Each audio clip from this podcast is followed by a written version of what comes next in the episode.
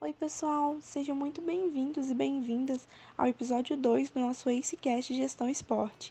Eu sou Renata, consultora de gestão de pessoas, e estamos iniciando o nosso segundo episódio. Hoje daremos continuidade à fala da Ludmilla do episódio passado, então venha com a gente saber um pouco mais sobre mulheres no esporte. Essa questão da maternidade, ela está nesse âmbito da representação que a gente constrói da mulher, né? E uh, essa, é, esse elo, né, essa âncora né, é, representacional da questão da reprodução e depois essa questão do papel. Mais uma vez, puxando o que a Selva trouxe dos papéis sociais, essa questão do papel social da mulher. Então, ela diz assim: nossa, imagina, uma treinadora de futebol, estando em sucesso, 35 anos, 40 anos, como a gente está encontrando, rompendo aí é, uma série de barreiras, entrando no espaço, consolidando-se como treinadora. E, e, e quando você entra nessa questão, ela diz assim ah, eu pensava, mas agora eu já não penso mais. Então fica como se fosse quase que uma obrigação. Então é uma discussão também interessante, né, sob o ponto de vista né, da carreira e da, e da questão da mulher, mãe, etc, etc. Então eu acho que o esporte também é bem rico sob esse ponto de vista para a gente pensar. Mas eu vou alinhavar aqui porque eu sei que as colegas têm muitas contribuições também, tá, Luiz? Então a gente vai seguindo a conversa.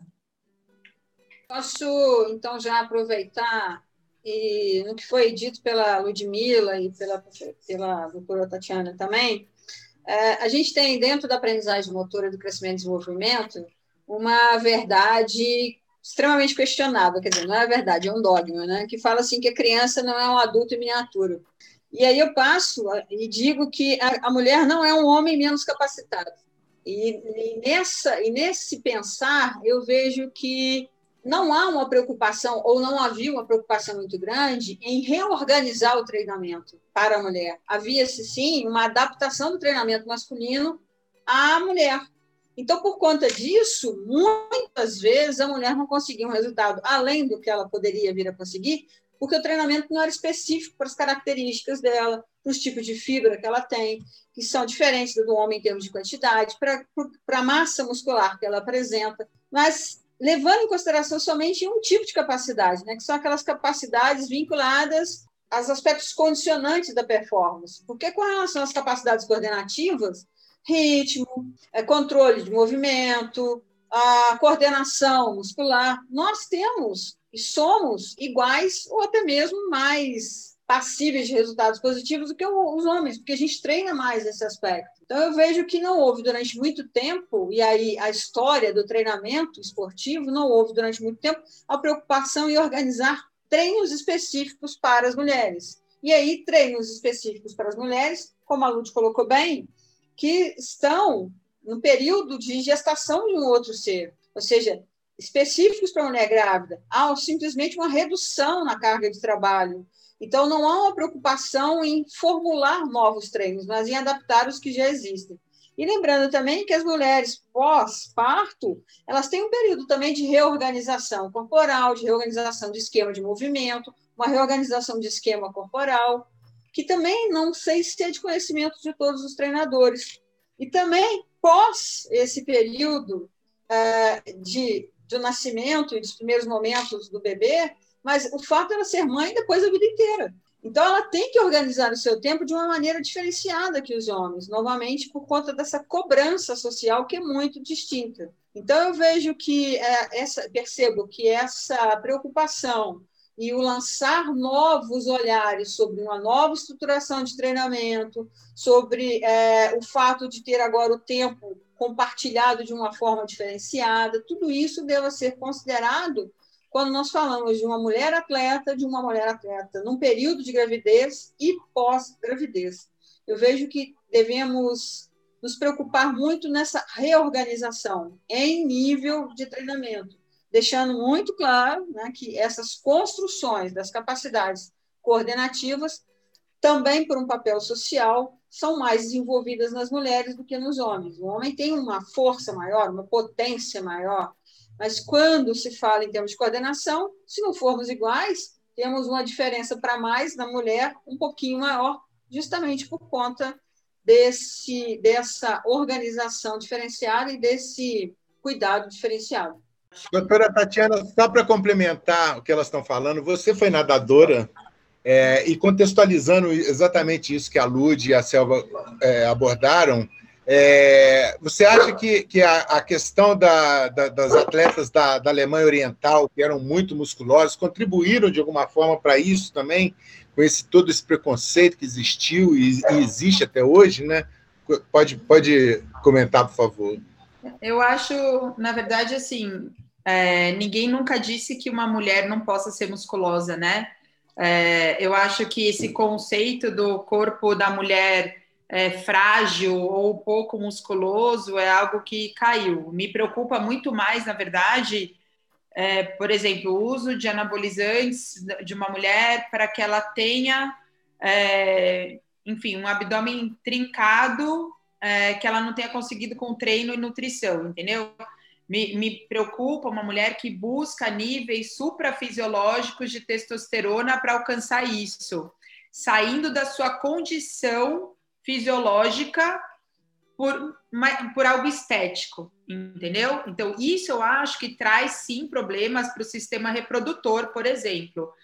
É, mas, caso contrário, uh, sim, né, a mulher foi privada por anos né, de, de praticar exercício pelo medo de, de que isso prejudicasse e que cabia a ela né, uh, incentivar o filho, o marido, enfim, a, a a, a, praticar o esporte dele, né? Na Grécia elas coroavam, né, os vencedores, né? E elas não podiam participar.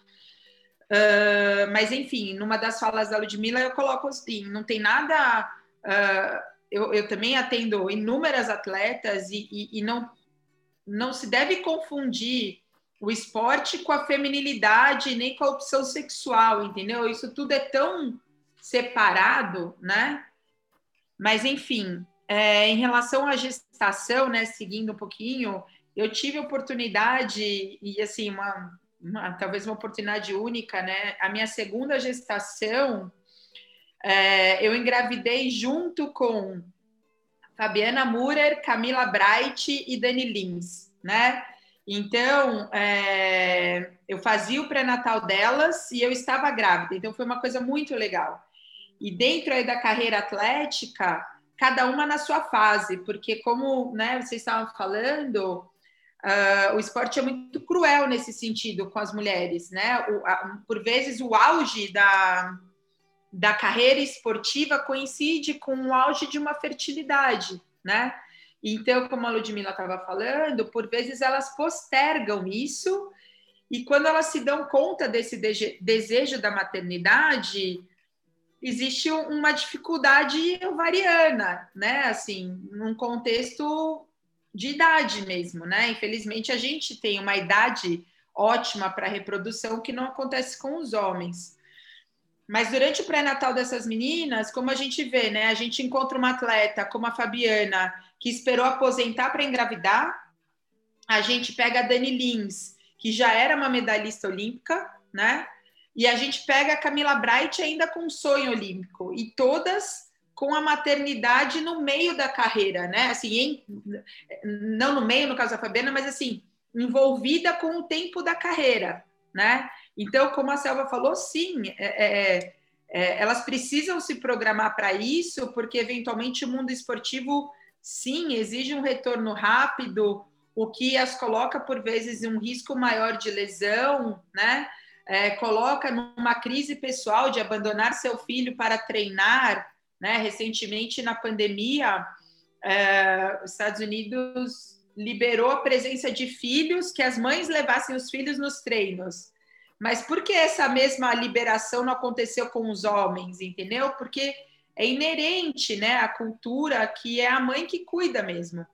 Uh, a gente tem exemplos lindos, por exemplo, quem seguia a Dani, a gente vê que, por exemplo, o Sidão, que também é, que é o marido dela e que é atleta, ele compartilha vídeos com, a Lara enquanto a Dani está treinando. Então, assim, existe também uma perspectiva de que alguns homens é, sejam exemplos, né? Valorizando essa carreira feminina, né? Junto com a maternidade.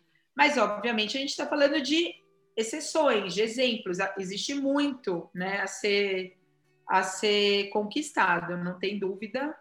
E, e que é realmente, né? Por mais que seja algo que, que a natureza vai, de certa forma, eu acho lindo engravidar, eu acho lindo, né, você ser mãe, mas existe, né, assim, como elas mencionaram, você abre mão de algumas coisas, entendeu? Não tem, não tem como, né?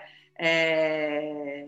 O, o tempo da mãe, ele é muito, ele é muito mais curto, né? É, é, você tem que fazer mil coisas ao mesmo tempo, né? Graças a Deus eu tenho um marido que entende isso, que está com meus dois em casa, para eu ainda estar tá no meu ambiente de trabalho, né? Então, é, enfim, que a gente crie filhos que façam isso também, entendeu? Que eu espero que meu filho também um dia entenda a participação feminina no contexto social e esportivo.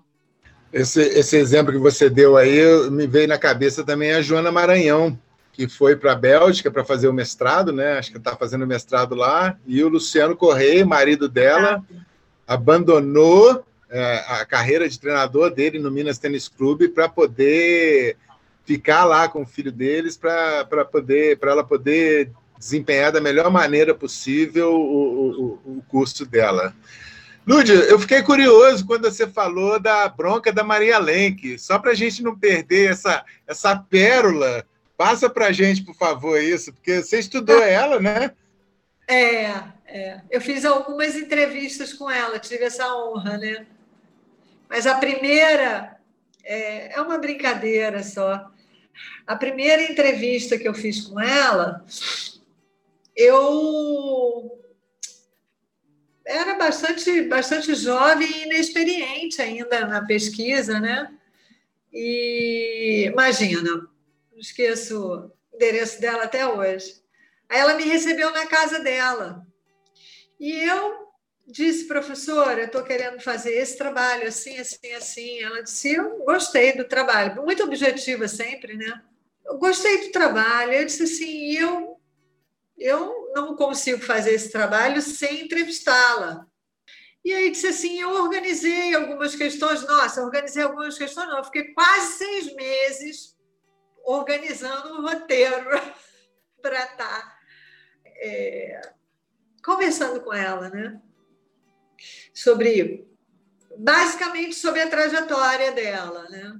E ela já tinha, isso foi em 1990, 1995, 96.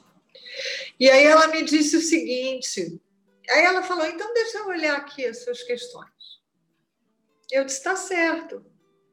Passei para ela o roteiro que estava impresso né, comigo. Ela olhou as questões e disse assim: tá bom, vamos fazer o seguinte. Aí foi assim para uma estante de livros, pegou uns quatro ou cinco livros e disse para mim assim: ó, você tem que ler esse, você tem que ler esse relatório, você tem que ler isso, você tem que ler isso, você tem que ler isso pegou assim os, os, relatórios, os livros, assim. Depois que você lê esses livros, você vai voltar aqui e a gente vai conversar. Enfim, acho que 60% do meu roteiro já estavam naqueles documentos, né? E aí eu aprendi que jamais você vai estudar alguma pessoa como a vida dela, né? É, no caso, a vida dela, a Ida, a Ida dos Santos, ela já não tinha isso para me dar. Foi aí que eu comecei a ter as percepções. A Ida, ela já não tinha nada disso para me oferecer, mas a Maria Lenk já tinha livros publicados, Abraços e Braçadas, já tinha uma série de relatórios do trabalho dela dentro da UFRJ, que eram coisas que eu, que eu queria, né, é, é, que eu tinha como questão e tal. Então, ali ela me deu uma aula de pesquisa. Agora, ó, veja isso, ela me deu uma aula de como eu deveria me organizar de fato, estudando tudo da carreira dela, para chegar a perguntar a ela já coisas muito além do que já estava disponível de certa forma. Algumas coisas não estavam publicamente disponíveis, só ela mesmo tinha. Ela, aí no final ela até me disse isso: não, não, mas isso aqui você tinha que vir aqui mesmo para eu te dar. E aí eu fiz uma entrevista, nossa, maravilhosa, está até transcrita na, na, na tese, né? É, e aí eu fui saber como é que ela como é que ela, por que, que ela começou a nadar, como, enfim, detalhes assim, né? Da... Mas eu saí, cadê que eu arranjava coragem para voltar depois de ter lido tudo aquilo, ter feito outro roteiro? Porque ela era muito, assim, muito dura, né? E eu moleca, né? Então, enfim, foi uma das, das, das, interações mais legais assim de aprendizado que eu tive da pesquisa, acredita? Da pesquisa foi com ela. Aí depois voltei ela já me atendeu. A outra foi Yara Vaz. Yara Vaz fez isso comigo também. A Yara Vaz estava, tá, eu trabalhei com ela também, e ela também fez isso comigo. Ela tinha academia só para mulheres, no Leblon também, e eu fui entrevistá-la. A Maria Lenk a Ida dos Santos era do esporte, e a Yara Vaz e a Roseli eram da ginástica. Então, essas mulheres estavam compondo esse cenário da pesquisa. E aí, Yara Vaz era do programa de ginástica no rádio, enfim, né? também é, protagonista aí de uma série de coisas. E também foi bastante interessante, porque é, ela pegou e ela tinha na academia uma espécie de um arquivo. Então ela, eu, eu ia fazendo, eu ia conversando com ela e ela ia pegando naqueles arquivos coisas de jornal, de revista. Eles guardavam muito tudo isso, né? É, reportagens que saíam. Então, ela me mostrou, e aí eu parti, na segunda parte da minha pesquisa, eu parti para o Jornal dos Esportes porque as duas me deixaram doidas de coisas que eu poderia estar olhando em outros campos e estar contracenando o discurso delas com outras informações. Por isso, assim, eu achei riquíssimo as duas com essas é, é, posições na pesquisa. Mas é só para a gente assim é, curtir, né? Como é que a gente aprende com essas atletas. Falar em atletas, é, a gente vê a Selva falando e vê a Tati também. Vocês duas foram super atletas, né? Desse discurso atual, e aí a Selva pode começar e depois a Tati, desse discurso que vocês têm hoje, é, é, essa fala de vocês, com todo esse conhecimento acadêmico, enfim, com toda essa experiência, quando vocês olham para vocês, atletas, como é que foi isso? O que vocês poderiam falar dessa transformação, né? De tudo que aconteceu, que eu imagino que, por serem mulheres, também tenham vivenciado muita coisa, né? E, e, e o que, que vocês colocariam, agregariam de valor para essa nossa discussão? Selva.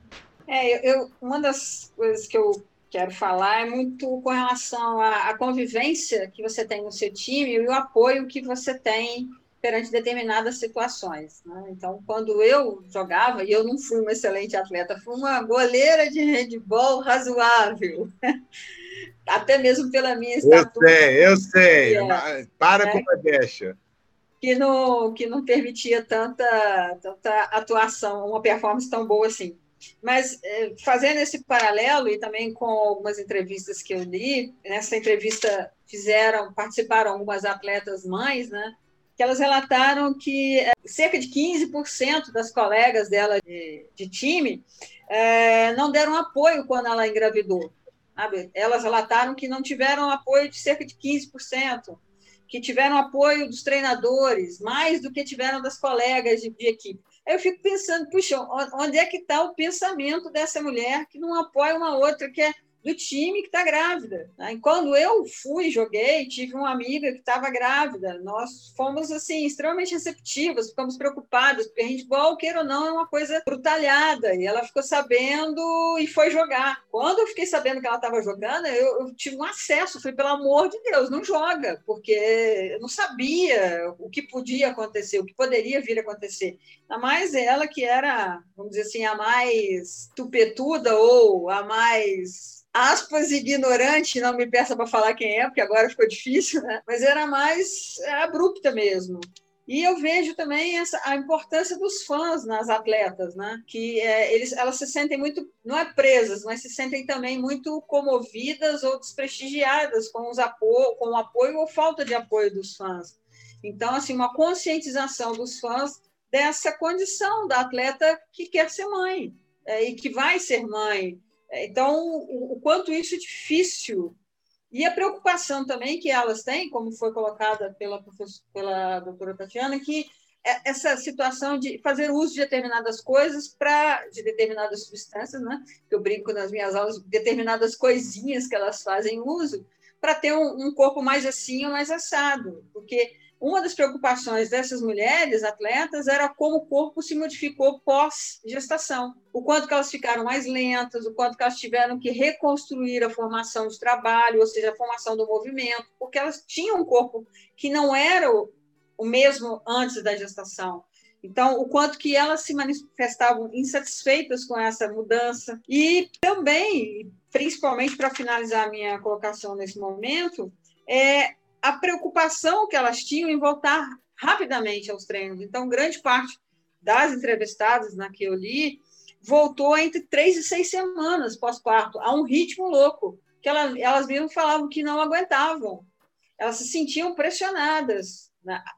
As que foram entrevistadas, nem todas, não eram do vôlei. Às vezes também se sentiam pressionadas porque, como uma bem disse, elas jogavam, elas ganhavam, elas não jogavam, elas não ganhavam. Então, assim, o quanto que isso é disparatado no Brasil, o quanto que é, o fato delas estarem nesse período mexe, mexe com o emocional, inclusive com o racional.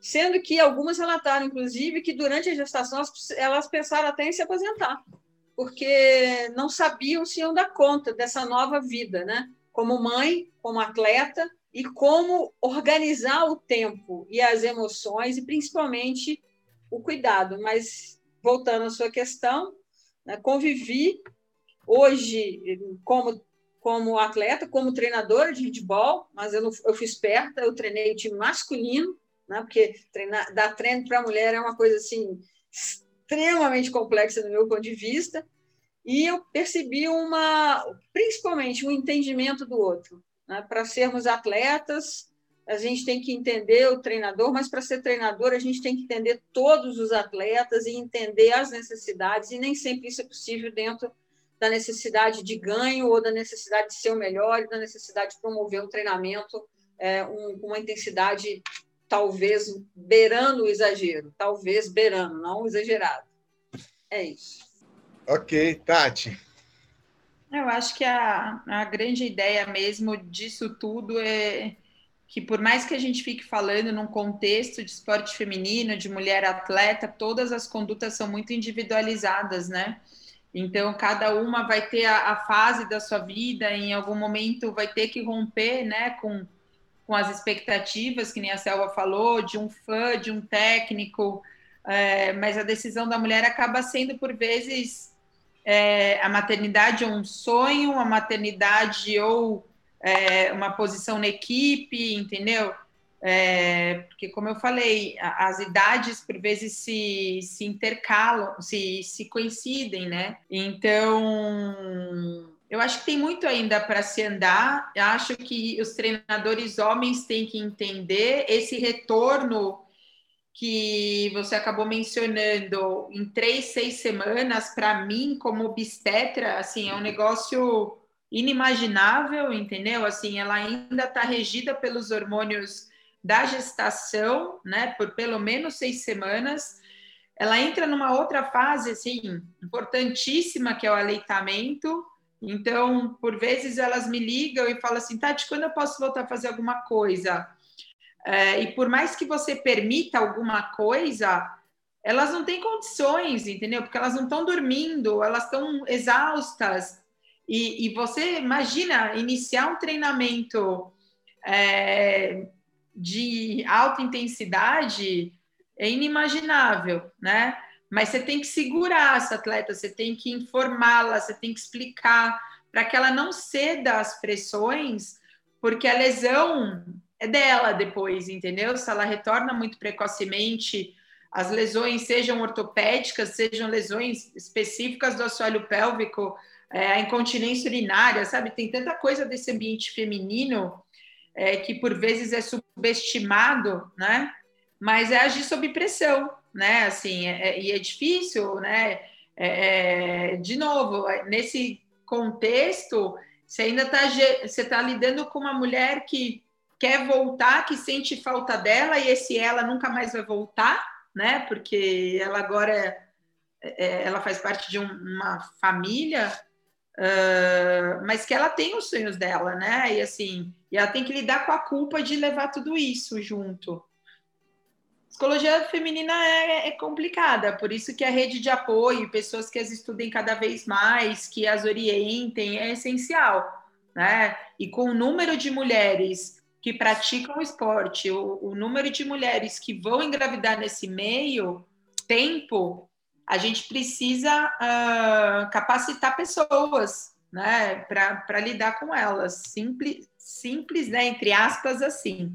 É, é, é necessário, é imprescindível que, que profissionais se capacitem cada vez mais com todos, com todo o, o contexto, né, de uma mulher, seja ela no início ali, né, que nem a Selva falou com propriedade dessa transição na puberdade, seja ela no alto rendimento, seja ela na maternidade, seja ela na transição, né? Assim, porque a gente ainda passa pela menopausa, né? Que fica aí para um outro dia, mas assim, existe tudo isso, né? Mulher de fases, né? Gente, nós estamos entrando na reta final. É...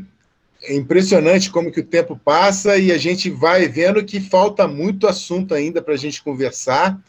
É, mas eu queria pedir para a Lud, para a Selva e para você, doutora Tatiana, que fizessem aí é, as considerações finais, né, em poucas, poucos minutos aí, para que a gente possa fechar esse nosso encontro. É, quero dizer que estou muito feliz por ser esse o primeiro, o nosso primeiro encontro, três profissionais do mais alto gabarito, e, e, agradecer a presença de vocês aqui. Então, por favor, é, nesses últimos dez minutos, as considerações finais de cada uma. Lude, depois Selva, depois doutora Tatiana. Ah, então, Luiz, quero agradecer né, é, a oportunidade de tá, da gente estar junto aqui, pensando sobre esse tema, com essa riqueza de, de análises né, sobre a mulher que pratica esportes, né? É, acho que a gente deve deve ampliar o nosso olhar para essa mulher além do esporte de alto rendimento, porque é, acho que a gente tem muito a contribuir para aquelas mulheres e aquelas meninas e aquelas jovens, né, que muitas vezes não estão envolvidas com o esporte, esclarecer né, o quanto a prática, as práticas corporais, as práticas de atividade física, elas são é, importantes para a nossa para a condição, né, para nossa condição enquanto ser humano, né?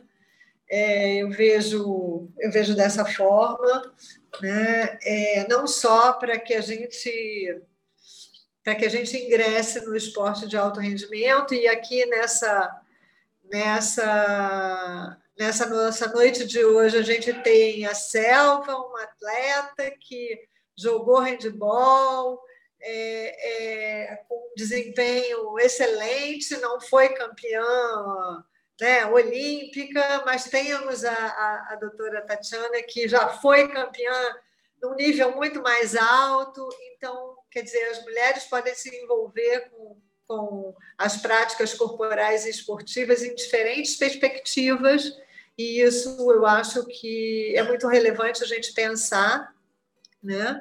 E a gente pensar por que, que isso ainda não acontece de modo mais massivo, né?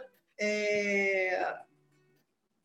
E às vezes até é, a gente está aí enfrentando ainda né, é, representações que acham que essas práticas esportivas, dependendo da prática esportiva, ela não deve ser praticada pela mulher, então acho que a gente deve desconstruir esses mitos, né? E também devemos falar desses, desses grupos de mulheres, achei bem interessante, que a doutora Tatiana colocou, que são aquelas mulheres que querem adquirir né, um corpo estético dentro de um padrão extremamente aí, é, é, veiculado pela mídia, etc., e que termina agredindo o seu corpo né, dentro dessa, dessa, desse desejo, dessa volúpia né, de construir esse corpo. Acho que isso é muito importante, assim foi um ponto muito importante. Então, queria falar da riqueza da nossa, do nosso primeiro encontro e deixar aqui para todos